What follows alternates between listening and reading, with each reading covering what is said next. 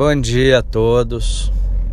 Cá estou eu, nesse dia 12 de março, 7 da manhã, dirigindo para minha para minha faculdade, para UCP, Universidade Católica de Petrópolis, para o meu curso de teologia. Estou aqui no carro e resolvi enviar este áudio durante o dia eu vou postar para falar sobre o seguinte Ontem eu li na mídia que a, a deputada Joyce Hasselman excluiu, retirou vários membros do PSL da CPI de fake news, como Felipe Barros e uns outros, e acho que Carolina de Tone e mais um que agora não me lembro. E substituiu por outros três parlamentares da base do Bivar e dela retirando os da base governista. Eu já falei algumas coisas, eu já falei algumas vezes que não existe vácuo no poder. Se uma pessoa não exerce o poder que tem, um outro vai exercer no lugar dela. O poder está lá, ele vai ser exercido. Não existe espaço em branco, não existe ponto cego, não existe vácuo no poder. Então, estes três parlamentares que entraram em substituição aos que foram afastados pela Joyce, e a Joyce fez isso porque ela tem essa prerrogativa, ela isto é poder da Joyce, ela como líder do PSL, ela tem este poder, indicar membros para comissões é uma prerrogativa. Então, esses três deputados que vão substituir o deputado Felipe Barros, a deputada Caroline de Tone e agora não me lembro quem foi o último, vão exercer o poder dos parlamentares na CPI. E esta CPI das fake news, eu li também na mídia que ela deveria se encerrar dia 13 de abril. A CPI, assim como o inquérito policial, ele tem um prazo determinado. Quando a CPI foi aberta, estabeleceu-se que ela teria um ano de duração, eu acho. E eu posso estar errado, não sei se, se foi um ano. Eu não sei sequer quando ela foi aberta de cabeça, se foi 13 de abril do ano passado. Eu sei que ela deveria se encerrar 13 de abril agora e já pediu prorrogação. Ela já foi prorrogada, os trabalhos já foram prorrogados. Provavelmente, se for é, se for seis meses mais ou três meses mais, vai continuar toda segunda-feira as sessões da CPI até chegar ao seu final, produzir-se um relatório. Agora, eu estou analisando aqui já com e já vejo o seguinte no horizonte. A CPI no final não vai prender ninguém, porque não há crime.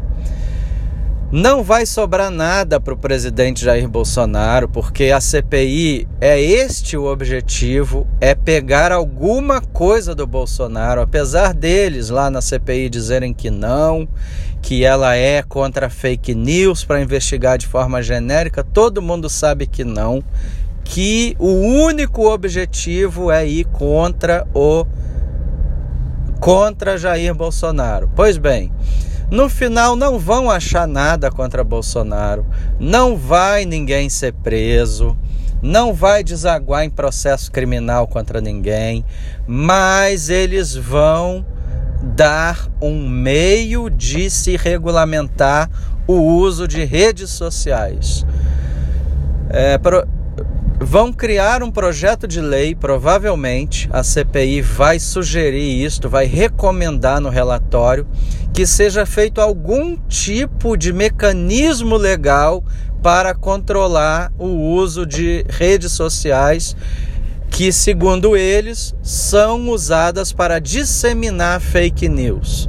Então, obviamente, o que vai acontecer é a censura do povo e principalmente do povo que apoia o presidente, que o único apoio que ele tem vem das redes sociais. As redes sociais são muito importantes para o presidente e sua base.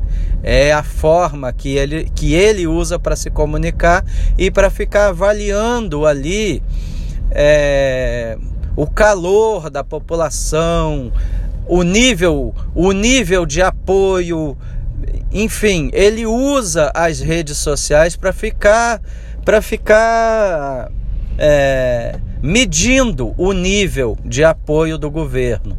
Então, o que a CPI vai fazer futuramente é sugerir que se crie algum mecanismo para impedir ou, ou inviabilizar o acesso da população à rede social, algum tipo de filtro, alguma coisa que vai ser criada para impedir o uso livre das redes sociais e da internet, blogs também, é, pelo pessoal da direita. Então, infelizmente, está tudo caminhando para isso e, e agora e agora isso está de fato caminhando, porque tirando essas pessoas da base aliada de lá da CPI, não existe mais qualquer contraponto lá na CPI para a direita.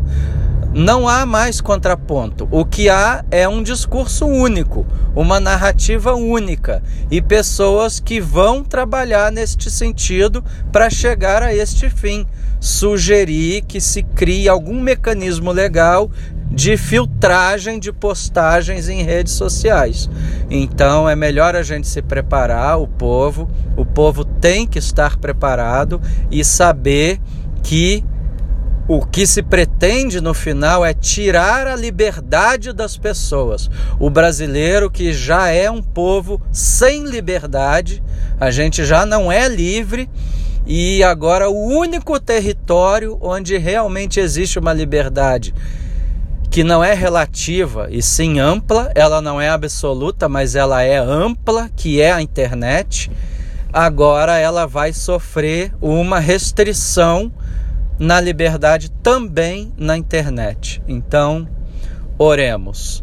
Oremos e a gente tem que se preparar para esses dias cinzentos que virão no futuro. Um abraço a todos.